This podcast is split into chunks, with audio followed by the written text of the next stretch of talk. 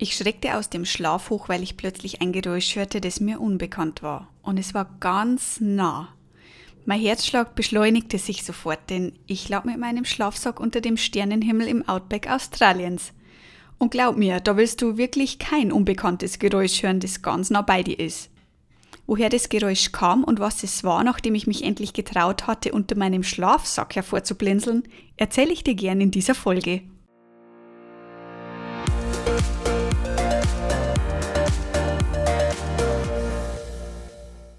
Hey, ich bin Melanie und Gründerin von Rucksack rauf und weg, deiner zuverlässigen Quelle für tolle Reiseprodukte und nützliche Reisetipps. In meinem Podcast Rucksackgeschichten nehme ich dich mit in alltägliche, lustige und herausfordernde Erlebnisse, die mir bisher auf meinen Reisen so passiert sind. Warum? Um dir zu zeigen, dass es auch beim Reisen Hochs und Tiefs gibt und es genau diese Erlebnisse sind, die sie einzigartig und unvergesslich machen. Also komm mit mir mit und lass dich von mir in fremde Länder und Kulturen entführen. Bist du dabei? Dann Rucksack rauf und weg. Früh morgens saßen wir im Bus. Alice Springs verschwand schön langsam hinter uns und unsere kleine Gruppe von rund 20 Leuten war auf dem Weg ins australische Outback. Unsere Dreitagestour zum Ayers Rock oder zum Uluru, wie der Berg von den Aborigines genannt wird, stand an. Florian und ich freuten uns schon sehr, denn der Ayers Rock war schließlich neben dem Opera House eines der Wahrzeichen Australiens. Unsere Tourgruppe bestand aus unserem australischen Guide Brett, der immer einen lockeren Spruch auf den Lippen hatte, und aus einer bunt zusammengewürfelten internationalen Truppe aus Japanern, Amerikanern und ein paar Deutschen. Die nächsten drei Tage würden wir nicht nur den Uluru sehen, sondern auch The Olgas und eine Wanderung im Kings Canyon machen. Wir konnten es kaum noch erwarten. Während einer kleinen Vorstellungsrunde im Minibus sollte jeder etwas für sein Land Typisches mit Fenstermalstiften ans Fenster malen. Flo und ich hatten das mit dem Land aber nicht so genau genommen und haben uns natürlich auf Bayern fokussiert. Klar, dass wir dann neben Brezen auch die bayerische Flagge zum Besten gegeben hatten. Im Bus haben wir dann auch Jack kennengelernt, einen Japaner. Und ich kann sehen, wie du jetzt, genauso wie wir damals, die Stirn runzelst, oder? Jack? Ist ja ein ziemlich ungewöhnlicher Name für einen Japaner, findest du nicht auch? Da mussten wir natürlich nachfragen, wo der herkam. Und Jack erklärte uns daraufhin, dass sein richtiger Name für uns so unaussprechlich wäre, dass es nie im Leben was werden würde. Daher hatte er sich einfach einen westlich klingenden Namen zugelegt, den er auf Reisen benutzt. Ah ja, interessant. Und warum dann ausgerechnet Jack? Er meinte nur, es musste damals mal schnell gehen, als ihn jemand nach dem Namen gefragt hatte. Und im Laden, wo er war, sei als erstes eine Jack Daniels Flasche. Da dachte er sich dann nur so, ah, cool, Jack, das passt doch. Und seitdem heißt er auf Reisen eben Jack. Nach ein paar Stunden und vielen lustigen Gesprächen und Stories waren wir endlich dort, pünktlich zum Sonnenaufgang am Uluru. Mit unserem Guide Brett, Jack und den anderen unserer Truppe. Und was soll ich sagen? Der Anblick war atemberaubend. Jetzt waren wir also wirklich hier im roten Zentrum Australiens am Ayers Rock. Unser Guide hatte uns erklärt, dass es für uns jetzt zwei Möglichkeiten gibt.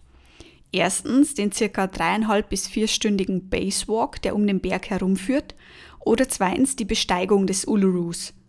Er wies uns darauf hin, dass letzteres aber nicht gerne von den Aborigines gesehen wird. Die Besteigung wird zwar geduldet, aber da es sich für sie um einen heiligen Berg handelt, war seine Empfehlung, diese Bitte zu achten. Und der kamen wir natürlich gerne nach und entschieden uns für den Basewalk. Die Zahl der Besteigungen ist aufgrund der guten Aufklärungsarbeit des Nationalparks derzeit zwar eh rückläufig, doch Ende 2019 soll es ein offizielles Verbot für die Besteigung des Berges geben. Und dann gibt es eh nur noch die Möglichkeit für die Wanderung um den Berg herum was ich persönlich aber als völlig richtig erachte. Beim Basewalk kommt man übrigens an zahlreichen heiligen Städten und Stellen vorbei. Viele davon sind für uns gar nicht als solche erkennbar, da sie ausschauen wie, nun ja, normaler Stein eben. Doch anhand der Verbotsschilder wird man darauf hingewiesen, dass es verboten ist, hier und dort zu fotografieren. Und das sollte meiner Meinung nach schon geachtet und respektiert werden. Zumal auch heftige Bußgelder drohen, wenn man sie missachtet. Rund dreieinhalb Stunden haben Florian und ich für den Basewalk gebraucht und während es am Morgen noch richtig kühl und schattig war, wurde es gegen Mittag immer heißer und unerträglicher. Daher stand dann auch erstmal eine längere Mittagspause an, bevor wir nachmittags noch zu den Olgas, einer Felsformation, fuhren, bevor es für den Abend dann ins Camp ging. Auf dem Rückweg und kurz vor dem Camp sahen wir dann sogar noch einen Dingo, der auf der Suche nach Nahrung war. Total genial. Bei Lagerfeuer, leckerem Essen und zahlreichen Geschichten, vor allem durch unseren Guide Brett, saßen wir noch lange beisammen, bevor es dann langsam ins Bett, äh, den Schlafsack ging. Es gab zwar kleine Hütten auf diesem Zeltplatz, doch Brett erklärte uns, dass es aufgrund von Spinnen und Co. sicherer wäre, im Freien zu schlafen. Vor allem für Menschen mit Krabbeltierphobie. Denn diese würden in der kalten Nacht auch eher warme Räume bevorzugen und da könnte es schon mal vorkommen, gemeinsam mit einer Spinne im Schlafsack aufzuwachen. Da musste ich dann natürlich nicht lange überlegen und habe meinen Schlafsack wie alle anderen auch neben dem Lagerfeuer und natürlich direkt neben Florian aufgeschlagen. Ich legte mich in den Schlafsack, die Luft um mich herum war bereits deutlich abgekühlt, aber das Lagerfeuer spendete noch Wärme. Ich lag auf dem Rücken und mein Blick wanderte hoch zum Sternenhimmel. Und dadurch, dass wir uns im hintersten Winkel der Welt befanden, fernab von der größeren Zivilisation, stockte mir beim Anblick in den Himmel fast der Atem.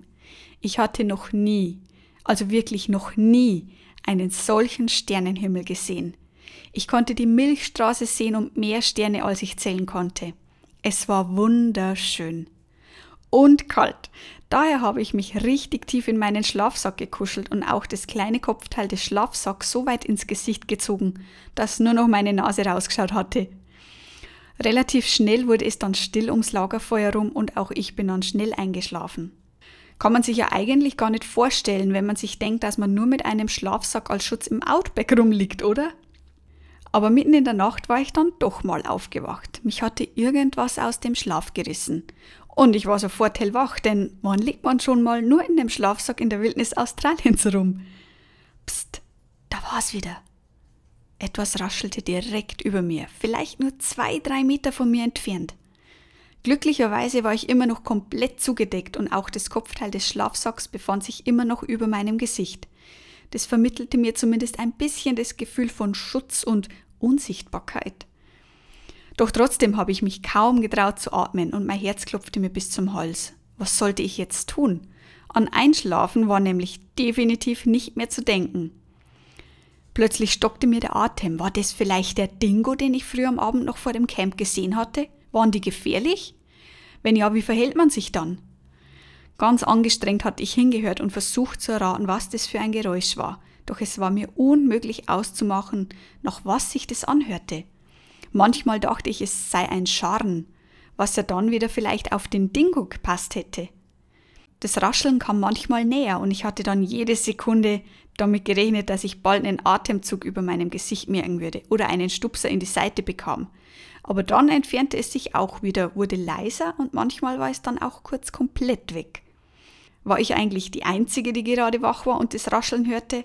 Oder waren andere auch wach und machten sich genau wie ich gerade vor Angst fast in die Hose? Ich wusste es nicht und habe mich auch kaum getraut, mich zu bewegen, geschweige denn aus dem Schlafsack rauszuschauen. Nur gut, dass ich bis oben hin im Schlafsack steckte. Das Geräusch wollte einfach nicht weggehen. Es wurde mal leiser, mal lauter, war dann aber mit kurzen Unterbrechungen immer da. Immer diese paar Meter überhalb von mir. Ich konnte kein Auge mehr zutun, solange ich nicht wusste, was das genau war. Und deshalb hatte ich schließlich doch nachgeschaut.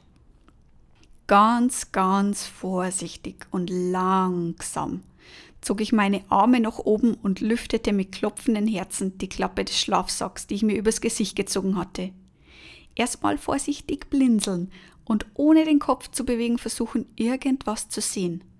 Doch Fehlanzeige. Ich musste mich auch noch etwas drehen und den Kopf bewegen, wenn ich sehen wollte, was da über mir ist. Noch während ich die nächsten Schritte im Kopf durchging, verstummte über mir das Geräusch. War es also doch ein Tier und hatte bemerkt, dass ich mich bewege? Ich hielt die Luft an und die Sekunden verstrichen und ich dachte mir nur, jetzt oder nie, denn sonst lag ich hier bis zum Morgengrauen. Also nahm ich all meinen Mut zusammen, drehte den Kopf nach oben, suchte nach dem Geräusch, das genau in dem Moment wieder losging, als ich mich bewegt hatte, und dann sah ich's endlich. Es befand sich zwei Meter überhalb von mir, beim Stuhl, und wuselte am Boden rum. Ich musste zweimal hinschauen, bevor ich erkannte, was es war. Nämlich Eine Plastiktüte. Boah, was war mir für ein Stein vom Herzen gefallen, als ich gemerkt hatte, dass es weder ein Dingo noch sonst was Gefährliches war. Aber die ganze Nervosität nur wegen einer Plastiktüte, die sich am Stuhlbein verfangen hatte und je nach Windhauch flatterte und raschelte? Egal, Hauptsache es war nichts Schlimmes. Ich hatte die Tüte dann verräumt, aber mit einem Auge trotzdem die Umgebung im Auge behalten, denn mir wollte auf einmal der Dingo von gestern Abend nicht mehr aus dem Kopf. Nicht, dass der auch noch vorbeischaut und Hallo sagen will. Australien ist schon ein vielfältiges Land und Florian und ich haben unsere Zeit vor Ort wirklich sehr genossen und alles in uns aufgesaugt. Es war zwar nicht alles immer super easy und wir hatten auch so einige Herausforderungen zu meistern, doch rückblickend waren es vor allem diese Herausforderungen, die unsere Reise unvergesslich gemacht haben. In der zwölften Folge der Rucksackschichten möchte ich dir daher gern etwas genauer erzählen, warum es sich auch für dich lohnen könnte, eine längere Reise oder wie in unserem Fall ein Auslandssemester mal zu machen. Ich verrate dir, was wir alles über uns gelernt haben und wie sehr wir heute davon profitieren. Es wird also interessant und ich freue mich schon, wenn du wieder mit dabei bist. Und noch ein kleiner Tipp am Rande. Um zukünftig keine Folge mehr zu verpassen, kannst du dich kostenlos in die Rucksackschichten-E-Mail-Liste unter rucksackraufundweg.de slash podcast eintragen. Den Link dazu findest du in der Beschreibung dieser Folge.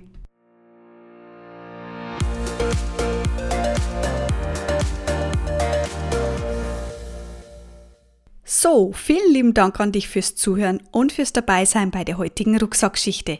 Ich hoffe, dir hat's genauso viel Spaß gemacht wie mir. Wenn ja, dann lass mir gerne eine liebe Bewertung da oder melde dich zum Rucksack rauf und weg Reisetelegramm an. Circa einmal monatlich flattern so nicht nur persönliche Empfehlungen, sondern auch aktuelle Einblicke in meinen Reisealltag in dein E-Mail-Postfach. Und wenn du auf der Suche nach klar strukturierten und übersichtlich aufbereiteten Produktempfehlungen und Reisetipps bist, dann klick dich mal rein auf www.rucksackraufundweg.de. Schreibt man übrigens mit Bindestrichen. Alle relevanten Links und Infos findest du wie immer in der Beschreibung dieser Folge.